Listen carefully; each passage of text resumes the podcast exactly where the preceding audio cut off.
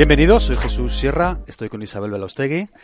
Esto es Vida Potencial, la plataforma divulgativa donde hablamos de salud, de nutrición y de hábitos de vida saludables. Este es nuestro segundo vídeo de la serie de preguntas y respuestas. En esta ocasión vamos a hablar, o más que bien, más bien va a hablar Isabel, va a contestar las preguntas que nos habéis dejado sobre los lácteos. Eh, como siempre os recordamos que tenéis la versión audio de este vídeo en iVoox y en iTunes y que eh, podéis suscribiros a nuestra newsletter si queréis estar al corriente de lo que estamos haciendo en Vida Potencial. ¿eh? Sí, y yo antes de empezar quiero dar las gracias porque nos dejéis vuestras preguntas y comentarios y pediros también de paso que os animéis a hacernos preguntas, cuestiones concisas sobre los temas de los que vamos hablando y así podemos seguir desarrollando esta serie de preguntas y respuestas. Lo podéis hacer o en nuestro blog, en vidapotencial.com barra blog o directamente en el formulario de contacto también o aquí en YouTube o en ebooks, donde os sea más conveniente. ¿Vale? Muy bien. Vamos allá, Isabel. ¿Empezamos? Vamos allá, sí. Venga, entonces, eh, segundo, preguntas y respuestas sobre lácteos. Alba Torre del Castillo. Empieza así fuerte, Alba. ¿Por qué la leche? Mi bisabuela, que vivió 106 años, me decía que su secreto era tomarse un vaso de leche calentita antes de irse a dormir. Yo lo hago y me va muy bien. No sé qué moda es esta de diabolizar la leche. En el resto estoy de acuerdo. Se refiere, porque esto lo ha cogido del vídeo de los tres demonios blancos, se refiere a los otros dos demonios blancos, el azúcar y las harinas refinadas. Y continúo. Pero la leche no la dejaré nunca. Los obesos no toman leche, sino Coca-Cola y bebidas muy tóxicas con mucha azúcar. Si no hay intolerancia, no veo por qué no se podría tomar leche. Muy interesante esta pregunta comentario. Yo creo que aquí salen a la luz dos temas importantes. Una es la adaptación genética evolutiva eh, eh, respecto a la tolerancia a los lácteos y la otra de una manera sutil, creo que se pone aquí en la palestra, que es la calidad de los lácteos. Una mujer que vivió 106 años, la abuela de esta persona, vivió hace mucho tiempo y con los años ha empeorado la calidad de los lácteos y sobre todo pues de la leche industrial, que es bueno el, eh, el tema principal ¿no? del perjuicio en nuestra salud en el consumo de estos alimentos. Entonces, eh, es verdad, depende de cada uno de nosotros, de cómo estemos adaptados o no a la leche, a los derivados lácteos y de la calidad del producto. Eso es importantísimo respecto al impacto que va a tener en nuestra salud. Entonces, bueno, pues tiene razón eh, en esa cuestión. Ahora, la persona que no esté bien adaptada genéticamente, evolutivamente al consumo de lácteos puede tener problemas de salud, no solo el de la intolerancia y la intolerancia a la lactosa, que es el más conocido, sino todos esos otros problemas de los que hablaba en el vídeo. Y luego es verdad que vivimos un mundo de modas, en la alimentación también, y bueno, pues también tiene razón en ese sentido. Hay que poner las cosas en su lugar, rascar un poquito, estudiar, aplicar el sentido común también, saber cómo funcionamos. Entonces, bueno, pues tiene razón y no. Y los obesos, además de eh, azúcar y bebidas azucaradas y alimentos muy tóxicos, pues muchos de ellos también consumen leche y derivados lácteos que también favorecen el sobrepeso, el acúmulo de grasa y otros muchos problemas de salud. O sea, en resumen, que hay una componente genética muy fuerte, ¿no? Y que la calidad pues ha bajado muchísimo, ¿no? Es la misma que era cuando la bisabuela de esta persona lo tomaba. Sí, porque también la demanda se ha elevado mucho, somos muchas personas en este mundo comiendo y bebiendo y los productores de lácteos han tenido que responder a esa demanda. ¿Cómo? Eh, estableciendo ciertas condiciones en la producción que ha empeorado la calidad de los lácteos por ejemplo, no sé si surgirán otra pregunta, pero bueno, ya lo voy a explicar. Eh, las vacas que están estabuladas, en espacio, confinadas a espacios cerrados, que están siendo ordeñadas constantemente, eh, sometidas a luz 24 horas al día, bueno, pues esas condiciones de explotación masiva han desarrollado una mutación en eh, parte de los genes que codifican una proteína de la leche que favorece el ese aspecto tan perjudicial en nosotros, entre otras cosas, de favorecer el crecimiento eh, celular, el desarrollo tumoral. Y por el contrario, las vacas que viven felices, pastando al aire libre, con un ritmo mucho más natural, acorde a, su naturaleza, no han desarrollado esta mutación. Entonces va, va a cambiar mucho lo que nos suceda a nosotros según de dónde proceda esta leche, si de un animal explotado industrialmente o de una vaca feliz, más luego, bueno, todo lo que se hace con estos productos, ¿no? Pero solamente eso, el origen, ya cambia mucho. Eh, Sara San, cuando dice lácteos, ¿ni quesos? Hmm. En parte sí, ni quesos, pero eh, claro, es un saco muy grande. Lácteos en realidad es una variedad inmensa de alimentos. Hay 300 variedades de quesos solamente. Entonces, claro, no, no todo es lo mismo. Sobre todo, eh, yo ahí en el vídeo de los tres demonios blancos hago referencia sobre todo a la leche industrial. Es lo que genera tantos problemas. Ya el yogur que está fermentado, ya está predigerido, por decirlo de alguna manera, ya lo toleramos mejor y además, bueno, nos aporta beneficios por ese, esa fermentación que favorece el, el, desarrollo de bacterias que son buenas para la flora intestinal. Por eso el yogur es un alimento probiótico. Y los quesos, claro, la naturaleza de este alimento es muy distinta de la de la leche. Ya son alimentos coagulados que luego pueden estar fermentados. Ya en esos procesos los vamos a asimilar mejor. Entonces, no, no es todo lo mismo. Por simplificar, porque si no estaría hablando una hora como poco en un vídeo de algunos problemas de los lácteos. Por simplificar, bueno, lo metí todo en este mismo saco. Está ahí, eh, pues eso, sintetizado, englobado en un solo contexto, pero, pero sí hay que puntualizar muchos aspectos. Paloma Fernández. Esta pregunta va un poco en la línea de la primera, pero con una pequeña variación. Mis padres murieron con 90 y 98 años y siempre han comido de todo de forma moderada y estaban sanísimos. Yo creo que no se debe eliminar nada de la dieta. Hay que comer todo en su justa medida. Es mi opinión. Yo tengo 52 y como de todo en poca cantidad y no tengo ningún problema y todavía tengo la regla perfecta. Hay que tener un equilibrio en lo que comemos. No creo que haya que suprimir cosas si no te sientan mal. Cada organismo es diferente. Un saludo. Perfecto, totalmente de acuerdo. Cada uno es diferente y lo que tenemos que saber es si algo nos hace daño o no. A veces ese daño es subliminal, no lo estamos notando, no da la cara, no sale un granito de acné, no nos da una alergia, no nos da un dolor de barriga, pero puede haber un daño en el organismo que pasa desapercibido, una inflamación subclínica, por ejemplo, o una microerosión en la mucosa intestinal asociada con el consumo de lácteos, ya que estamos hablando de este tema, que favorece a largo plazo una anemia ferropénica por pérdida de sangre de hierro.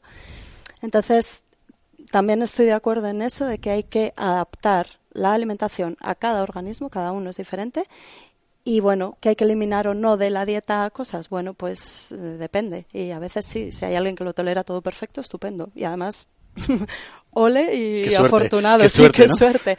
Eh, pero si no, lo mejor es adaptar pues esa gran herramienta que tenemos en la alimentación para elegir lo mejor para nosotros.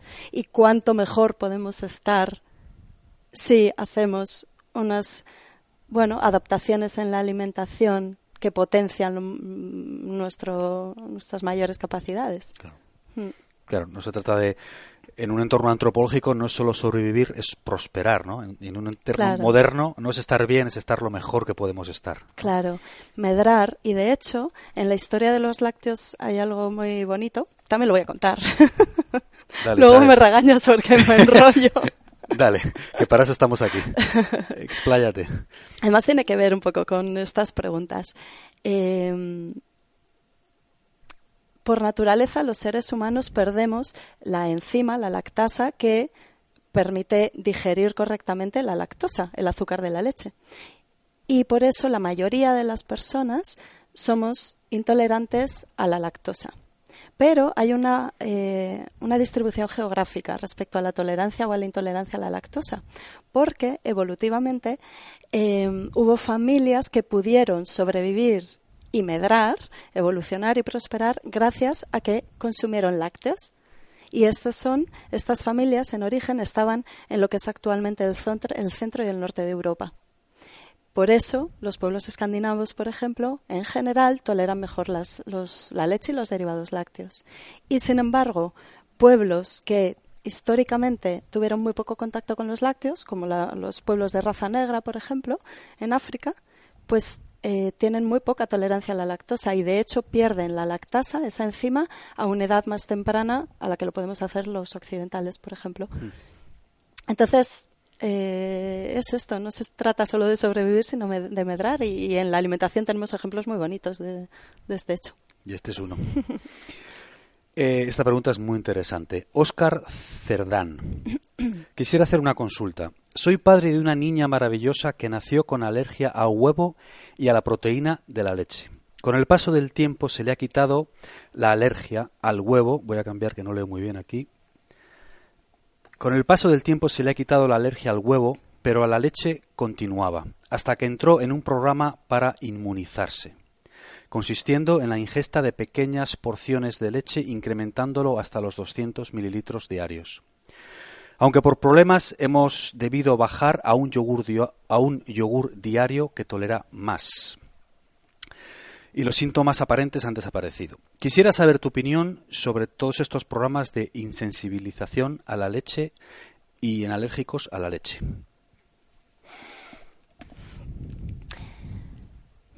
Muy interesante esta pregunta. Estos programas en realidad lo que buscan es eh, mantener nuestra tolerancia al alimento.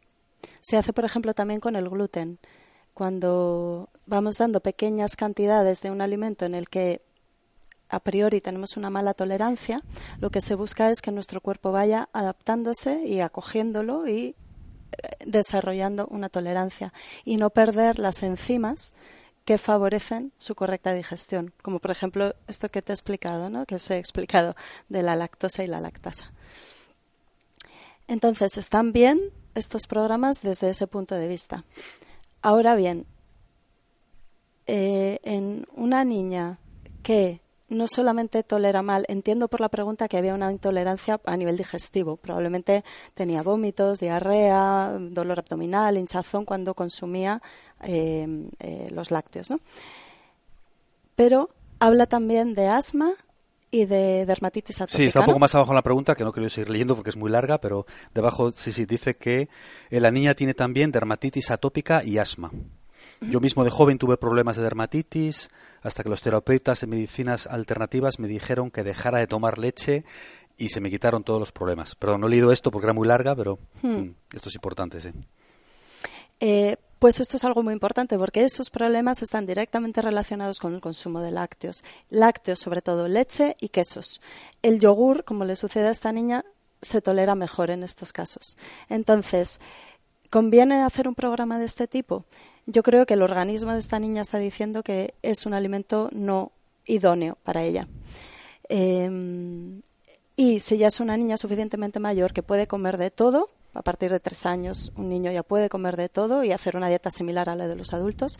Creo que será mejor introducir una dieta variada, natural, de alimentos frescos, más adaptados o más acordes a la naturaleza de esta niña, que además su padre también ha tenido problemas de este tipo, luego hay una cierta predisposición familiar, y tomar aquello que aporta la leche proteínas, grasas, minerales, vitaminas de otros alimentos que no generen estos problemas.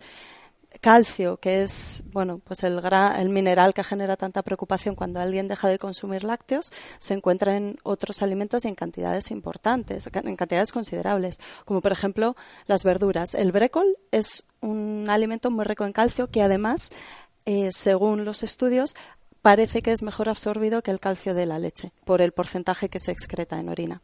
El sésamo es un alimento rico en calcio. Eh, las alubias, los cereales integrales aportan calcio. Eh, entonces, haciendo una alimentación variada, natural, que aporte alimentos con todos estos eh, nutrientes importantes, puede dejar ya de lado la leche y hacer una alimentación más acorde a su naturaleza y que le potencie la salud. Él también pregunta explícitamente qué piensas del hecho de que se digamos de que entren en este programa para volver a ser capaces de tomarla. crees que no es buena idea, es lo que entiendo por lo que estás diciendo. Eh, lo que decía antes, yo creo que es interesante porque permite que el organismo pueda seguir haciendo frente a esos alimentos, pero creo que hay que ponerlo en una balanza y si no solamente va a aprender a, tolerarlo mejor, sino que además puede ir desarrollando problemas de salud relacionados con el consumo de lácteos, pues puede ir dejando estos alimentos que en ella pues son nocivos. Jorge Cab, gracias por el vídeo.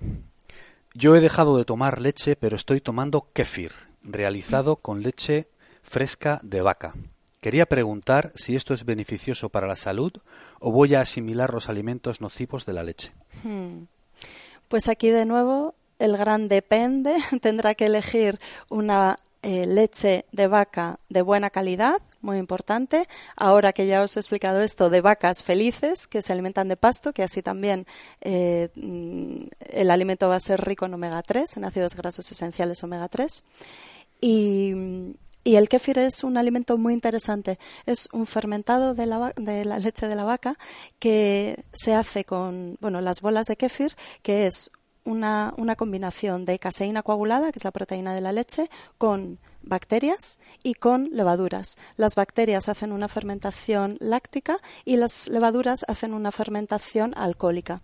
Entonces, como resultado, el kéfir, ese proceso de fermentación de la leche con estos elementos, genera un probiótico, un alimento nutritivo para nuestra flora intestinal muy interesante y para la salud intestinal.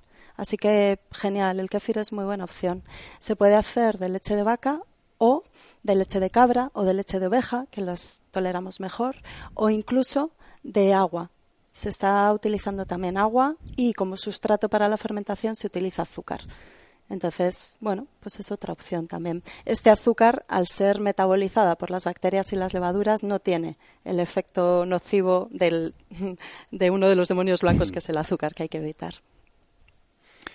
Tania Vázquez, ¿qué tan saludable es la leche de soja a diario? Yo reemplacé, la leche de vaca hace años, pero la leche de almendra y de coco son un poco caras. Entonces consumo la de soja casi a diario. Me llamó la atención su comentario del omega 6 de la soja y escuché que en realidad no es tan saludable si se consume esta leche tan seguido. ¿Podría explicarme un poco al respecto? Gracias y buen vídeo. Gracias. Interesante también porque la leche de soja se ha planteado como la alternativa, la gran alternativa a la leche de vaca. Mm, yo estoy viendo también que muchos médicos, ante problemas de sus pacientes, eh, adultos o niños, por ejemplo, un niño con asma, ya quitan la leche de vaca porque ya saben que hay una asociación. Pero le ponen como sustituto la leche de soja. Y hay que saber que no solo el tema de los omega 6, la soja es eh, rica en ácidos grasos esenciales omega 6 proinflamatorios, aunque lo importante en una dieta para que sea antiinflamatoria es el equilibrio omega 3 y omega 6. Tiene que haber una pequeña cantidad también de omega 6. Pero tiene otros problemas asociados, la bebida de soja, y es que suele ser indigesta, puede mm, generar molestias digestivas, no a todo el mundo, por supuesto, pero es uno de los inconvenientes que tiene, porque se hace con la soja, que es una legumbre, se hace con las habas de soja en remojo y luego em, prensado, triturado.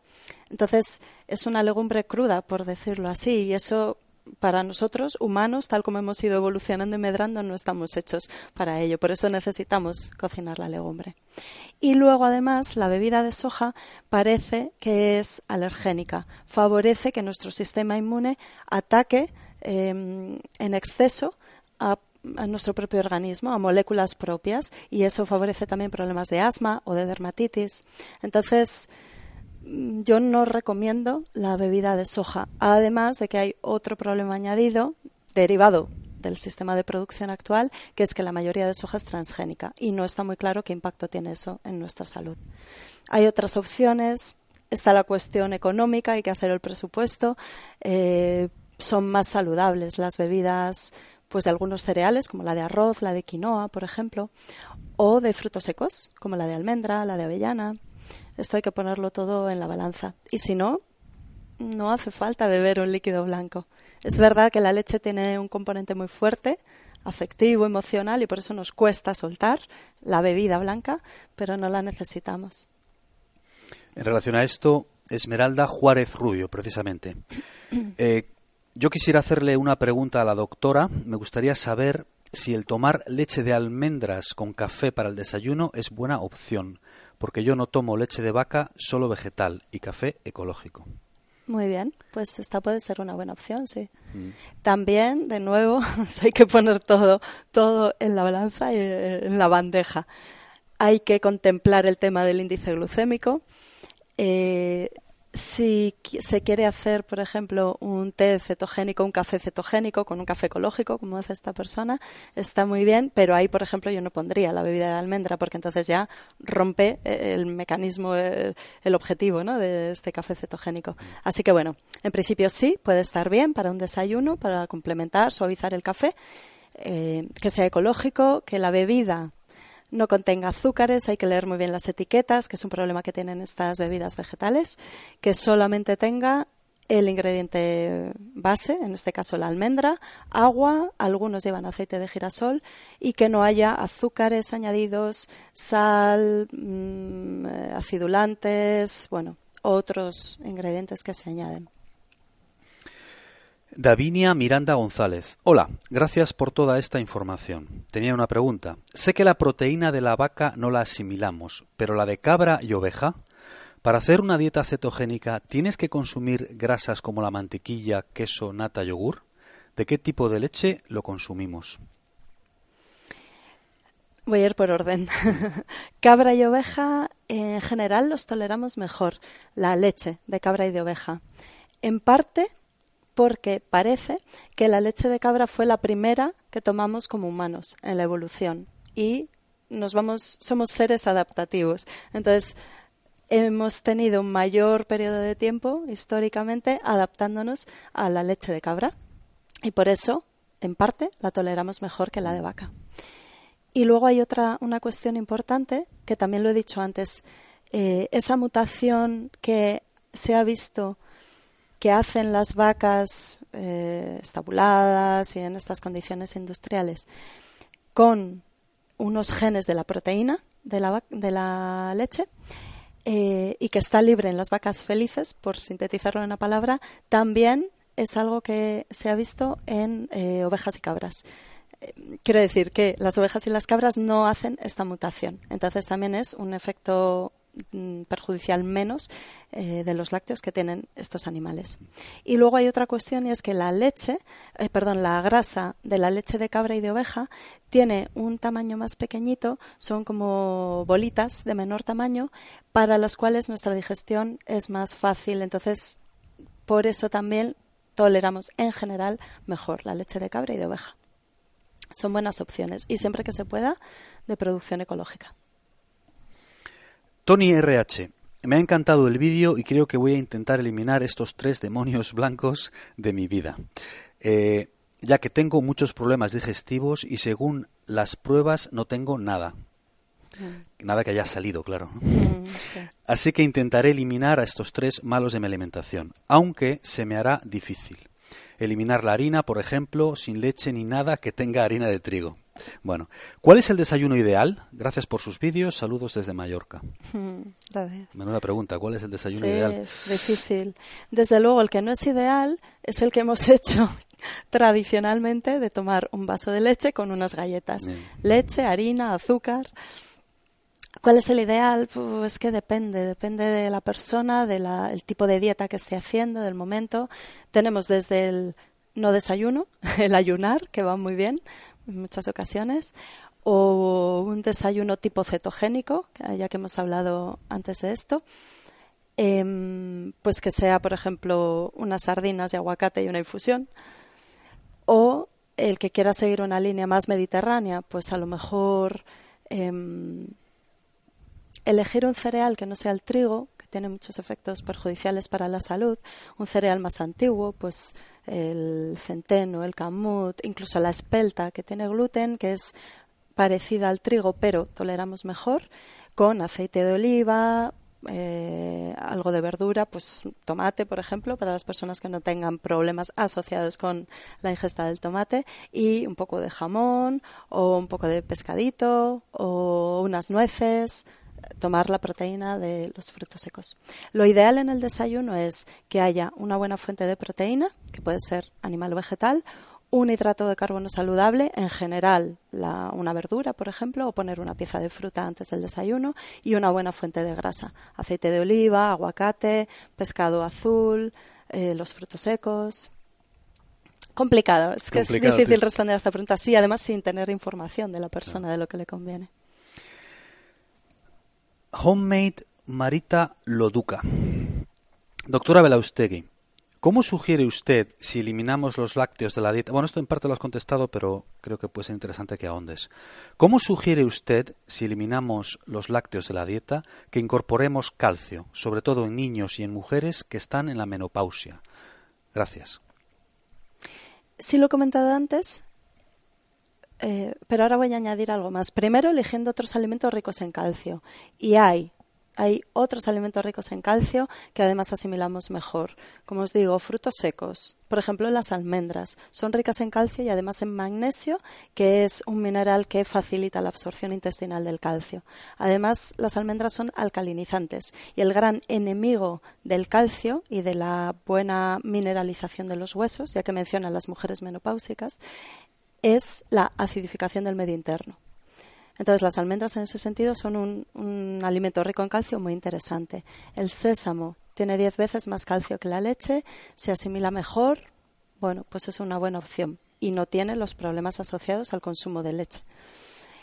Eh, verduras como el brécol, eh, las alubias, em, las sardinas, el marisco, eh, los cereales integrales. Es que hay muchos alimentos que son ricos en calcio. Yo creo que tenemos que salir ya un poco de esa caja de que la leche es el único alimento rico en calcio. Y lo que quería añadir, que es importante, niños, mujeres en edad menopáusica y, todos nosotros. Eh, tenemos que sacar al enemigo del calcio también. O sea, para asegurar un buen aporte de calcio también tenemos que sacar al ladrón que nos está secuestrando todo ese calcio. Por ejemplo, el azúcar, em, los alimentos que favorecen la acidificación, los alimentos procesados. Eso es muy importante para que un niño tenga una buena formación de sus huesos, un buen desarrollo. Que a veces nos obsesionamos con lo que entra, pero no estamos mirando también lo que saca, ¿no? Justo. Entonces, para tener asegurar nuestros depósitos de calcio, nuestras necesidades de calcio cubiertas, tenemos que tener un buen aporte y eliminar aquello que secuestra el calcio en nuestro organismo. Porque al final es el resultado neto, lo que entra menos lo que sale, ¿no? Entonces, claro, por ejemplo, la leche sí es un alimento rico en calcio, muy rico en calcio, pero es, de hecho, tiene más calcio que la leche materna, que es la que está diseñada para nosotros. Pero ese exceso de, o sea, ese calcio tan abundante no lo asimilamos. Queda un exceso de calcio que luego no asimilamos bien y no lo aprovechamos. Y o lo eliminamos o se depositan distintas estructuras de nuestro organismo. Ah, eh, hace un par de preguntas me he dejado algo en el tintero. Era una pregunta que tenía como tres preguntas en sí. Eh, preguntaba sobre la leche de cabra y de oveja y algo más sobre la dieta cetogénica y lo he dejado, se me ha pasado. Si quieres lo completamos. Me lo has preguntado, sí. Eh, Davinia Miranda González, que preguntaba por la leche de cabra y oveja, efectivamente, pero había una segunda parte de la pregunta que dice, para hacer una dieta cetogénica, ¿tienes que consumir grasas como la mantequilla, el queso, la nata y el yogur? ¿De qué tipo de leche lo consumimos? Vale. Esa parte no lo has contestado. No la he contestado, es importante, eh, interesante. En una dieta cetogénica hay que hacer un alto consumo de grasas. Y es verdad que una grasa que se utiliza mucho es la derivada de los lácteos, la mantequilla, los quesos, la nata. ¿Hay que consumirlo? Pues depende.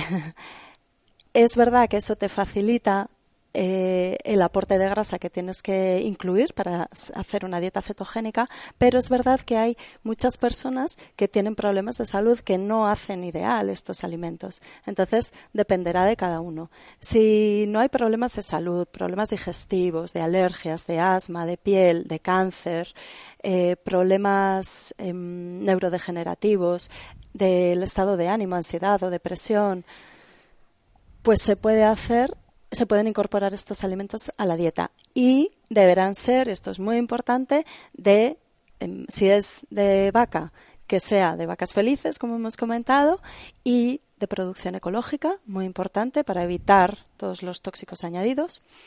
Y luego, pues una buena opción es que sean procedentes de cabra o de oveja, por ejemplo. Esa es una buena opción, sí.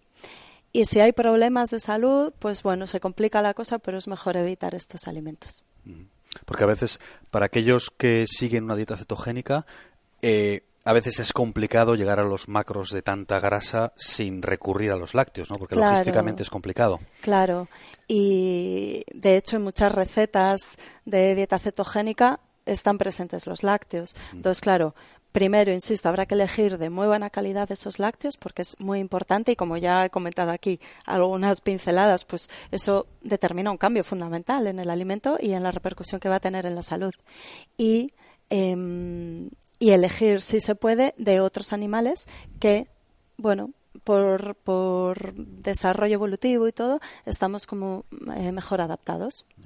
O sea, es un equilibrio de compromiso. Uno tiene que ver el conjunto de su estado de salud y ver si le compensa o no la dieta cetogénica, cómo hacerla. y cómo hacerla. Y si no se pueden incluir estos lácteos estos alimentos derivados de los lácteos, pues entonces habrá que buscar otras fuentes de grasa y en gran cantidad. El aceite de coco, el aguacate, eh, aceite de lino, aceite de oliva, el pescado azul, bueno, pues recurrir a otros, a otros alimentos. El problema es que entonces se estrecha más aún el abanico nutricional. Eso es, bueno, también otro aspecto más importante en la salud. Otra variable más. Eh, Mercelinda Ledesma. Muchísimas gracias, doctora. ¿Qué opiniones de queso, perdón, qué opciones de quesos vegetales recomienda para los niños? Pues pocas. Mm, porque la mayoría son derivados de la soja, se hace queso de tofu y yo no considero que sea un alimento saludable. Entonces, bueno, buscar otros alimentos para los niños y para los adultos. Aquí ocurre un poco lo mismo que explicabas antes con la leche, ¿no? Que hay como un apego también al, a querer comer queso, entre comillas. Sí. Eh, sí, bueno, pues, pues toca, nos toca madurar, ir dejando atrás a que no nos va bien. El tofu es un alimento, es derivado de la soja, es eh, la bebida de soja coagulada. Y entonces, o de nuevo, tiene ese bueno problema de mala tolerancia digestiva, de favorecer el desarrollo de alergias, de asma, problemas de este tipo, ¿no? vinculados con una hiperreacción del sistema inmune. Y luego tiene un efecto curioso. Eh, es que el tofu es un alimento muy frío, es un alimento que nos debilita, que nos, eh, que nos deja fríos, que, eh, no nos hace estar fuertes, potentes, ir hacia adelante. Y bueno, pues eso es otro componente más de la alimentación. Nada, a buscar otras opciones. Opciones para el queso Vegetal, ninguna. No comer queso vegetal. Bueno, por mi parte. Eh, hay varias preguntas como las de arriba, de mi abuelo vivió hasta tantos años y tal. Hay varias de estas. Qué bien. Voy a, voy a leer esta de Rocío Salas, que es un poco incisiva, pero bueno. Eh, pura mentira. En mi familia todos han muerto de viejos muy sanos. Mis cuatro abuelos murieron después de los 96. A mí me da, a mí no me da ni gripe. Como de, como de todo moderadamente y soy delgada. Ah, la leche me encanta y siempre la consumo. Leche entera. No es una pregunta, pero es que hay muchas de este tipo y por eso he querido leerla. Bien, me parece muy bien. Ole, de nuevo. Otra vez, de nuevo, el componente familiar, genético, muy probablemente. En esa familia hay una buena tolerancia a los lácteos. Estupendo, si es que eh, no todos para todos. Tenemos que adaptar la alimentación, el estilo de vida a nuestras propias características y necesidades de nuevo probablemente la calidad del alimento, porque es habla de dos generaciones atrás. Entonces es muy probable que fuera una leche de buena calidad, entera, con esas natas tan nutritivas, esa grasa que es maravillosa. Eso es un alimento potentísimo, súper interesante, de buena calidad, porque como no sea de buena calidad, ahí se concentran todos los tóxicos. Entonces, eso hay que ponerlo en su lugar. Y es estupendo. Ahora, no es mentira, lo que vemos en nuestro mundo es nuestra realidad y hay mucha realidad ahí fuera también. Hay personas que se ponen fatal con los lácteos. Hay enfermedades muy graves relacionadas con el consumo de lácteos, de lácteos de mala calidad e incluso con, con una leche de buena calidad si no estamos bien adaptados. Entonces, genial y me encanta este comentario, está muy bien. Y para ponerlo en su lugar y para que nos haga ver esto, ¿no? Que, que ole la adaptación de cada uno, la calidad del alimento y que el mundo es muy grande. Hay muchos mundos. Sí. María José Santiago Perea. Hola, doctora, yo padezco de intestino irritable. Tengo dolores abdominales, distensión abdominal enorme a veces, gases, diarreas ocasionales, en fin. ¿Cree usted que, cam- que cambiando los hábitos que nos ha dicho lograré encontrarme mejor? Otra cosa, por favor, ¿el pan integral se considera sano? Lo digo porque es trigo al fin y al cabo. Muchas gracias, me ha gustado el vídeo. Gracias. A ver si no se me olvidan las dos partes de la pregunta. Vamos a empezar por la primera. Eh, viene a preguntar eso, que si Sí. elimina este tipo de lácteos, mejorará su intestino irritable, en una palabra. Sí, bueno, de hecho aprovecho a decir que estoy preparando un vídeo de intestino irritable, que me Ajá. parece un tema súper interesante, muy importante. La salud del intestino determina nuestra salud global, entonces tenemos que potenciarlo al máximo. Y sí, pregunta si eliminando esos alimentos va a mejorar. Yo creo que sí. Por conocimiento, por datos, por información científica, por sentido común, por bioquímica, biología, anatomía y por mi experiencia clínica. Generalmente, alguien con problemas de este tipo mejora mucho cuando elimina los tres blancos. Mucho y merece mucho la pena. Y gana una calidad de vida impresionante. Eh, ya que estamos hablando de lácteos, el tema de lácteos, la leche y no solo la lactosa, que es eso, insisto, el, el gran tema ¿no? con los lácteos, pero es que es el problema con la lactosa, que es el azúcar de la leche, el problema con la proteína de la leche, con la grasa de la leche, con las hormonas, con los mm, tóxicos añadidos. Todos esos elementos hacen que si una persona no tolera bien la leche, y aquí tendríamos como la otra cara respecto a la pregunta anterior, realmente lo pasa muy mal y su intestino es el primero que sufre, porque son todo eh, sustancias mal digeridas que van produciendo un- una merma en la salud intestinal, un daño directo o indirecto que va abriendo la puerta a otros problemas. Entonces sí, yo animo a alguien que tenga problemas de este tipo a que incorpore estos cambios. Bueno, hay varias preguntas. Un segundo, sí, Jesús, claro. porque ahora está la segunda parte de la pregunta, ya Ah. no se me ha olvidado a mí. Del trigo. El trigo, el pan integral. ¿El pan integral es sano? Dice, si es de trigo, claro, es que depende. Bueno, primero, el integral va a ser mejor que el refinado. Por el tema del índice glucémico, cuando consumimos una harina blanca refinada, se produce una elevación de azúcar en la sangre, la glucemia, que nos hace ya ir como en la montaña rusa, ¿no? Energética y además eso favorece la inflamación y, bueno, otros problemas derivados.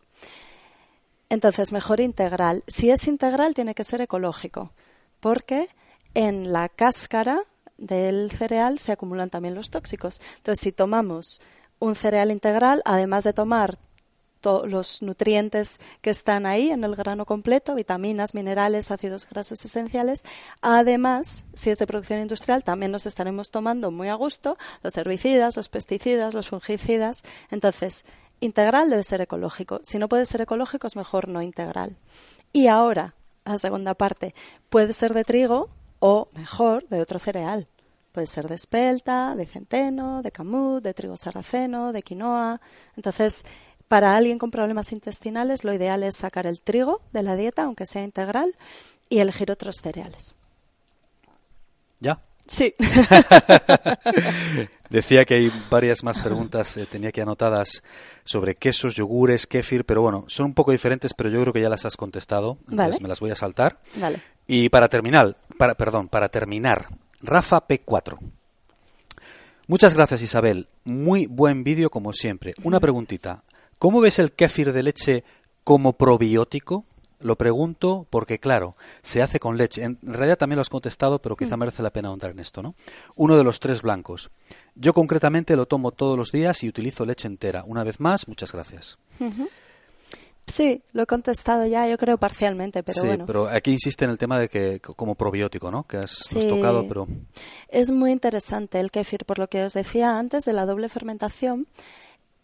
Em, su ingesta favorece el desarrollo de la flora intestinal y el equilibrio A veces hay problemas como puede ser una candidiasis, por ejemplo, o una, la presencia de Helicobacter pylori, que muchas personas están teniendo problemas con el Helicobacter pylori. Y en realidad no es que estos bichos malos hayan entrado en nuestro cuerpo. Estos microorganismos forman parte de nuestra microbiota, de la flora intestinal habitual. Y lo que ocurre en casos de este tipo de candidiasis, de Helicobacter pylori positivo, lo que ocurre es que hay un desequilibrio. Es que la flora es muy variada, tienen que estar todas las tribus eh, eso, presentes, pero de pronto hay una que da la cara porque otras se han reducido y entonces ah, surgen los problemas. Con alimentos probióticos lo que conseguimos es recuperar este equilibrio y eso es muy interesante. Con el kéfir, además de las bacterias, de la flora, estamos también ingiriendo ácido láctico y, y ácido carbónico. Y esos son también ingredientes que son buenos para la flora, para nuestra microbiota, para la flora que vive en nuestro intestino. Yo me atrevería a decir que bueno, que el kefir puede ser casi un pro y prebiótico. Probiótico aporta microorganismos y prebiótico aporta el alimento de los microorganismos. Es muy interesante el kefir. Así que, bien, de nuevo, bueno, subrayo que sea eh, que se elabore con leche de buena calidad, de producción ecológica y si se puede hacer y probablemente se tolere mejor, pues con leche de cabra o de oveja. Pues con eso ¿Acabamos? Sí, con eso terminamos el segundo vídeo de esta serie de preguntas y respuestas sobre los lácteos. Qué bien. Y una vez más os invitamos a que si queréis estar al corriente de lo que estamos haciendo en Vida Potencial, os suscribáis a nuestra newsletter en vidapotencial.com barra UNET y nada más, hasta la próxima. ¿Algo más que añadir, Isabel? Sí, bueno, que sigan haciéndonos preguntas y comentarios, aunque sean insidiosos. está bien. Un poco, uy, delicados, pero está muy bien, porque esto yo creo que enriquece y nos sirve a todos. Y además que quizá muchas otras personas también lo piensan, pero no dejan de dejar el comentario. Claro, sí, yo quiero dar las gracias a las personas que nos han dejado todos estos comentarios y preguntas, porque no solo dan pie a que hagamos este vídeo y le resolvemos sus dudas, es que además seguro que son portavoces de otras personas que pueden estar pensando lo mismo e igual no se han animado a hacerlo. Así que, gracias y a seguir así. E insisto, eh, lo ha dicho Isabel al principio del vídeo, pero repito, si tenéis alguna pregunta en concreto, que queráis que queráis que contestemos en este formato de vídeo o temas que queráis que tratemos, eh, monográficos de Isabel, o personas a las que queráis que entrevistemos también, por ejemplo. Para tus eh, entrevistas. Nos las dejáis en los comentarios, ya sea aquí en YouTube, en ebooks, donde nos estéis escuchando, o mejor aún, en vidapotencial.com. En el blog. En el blog.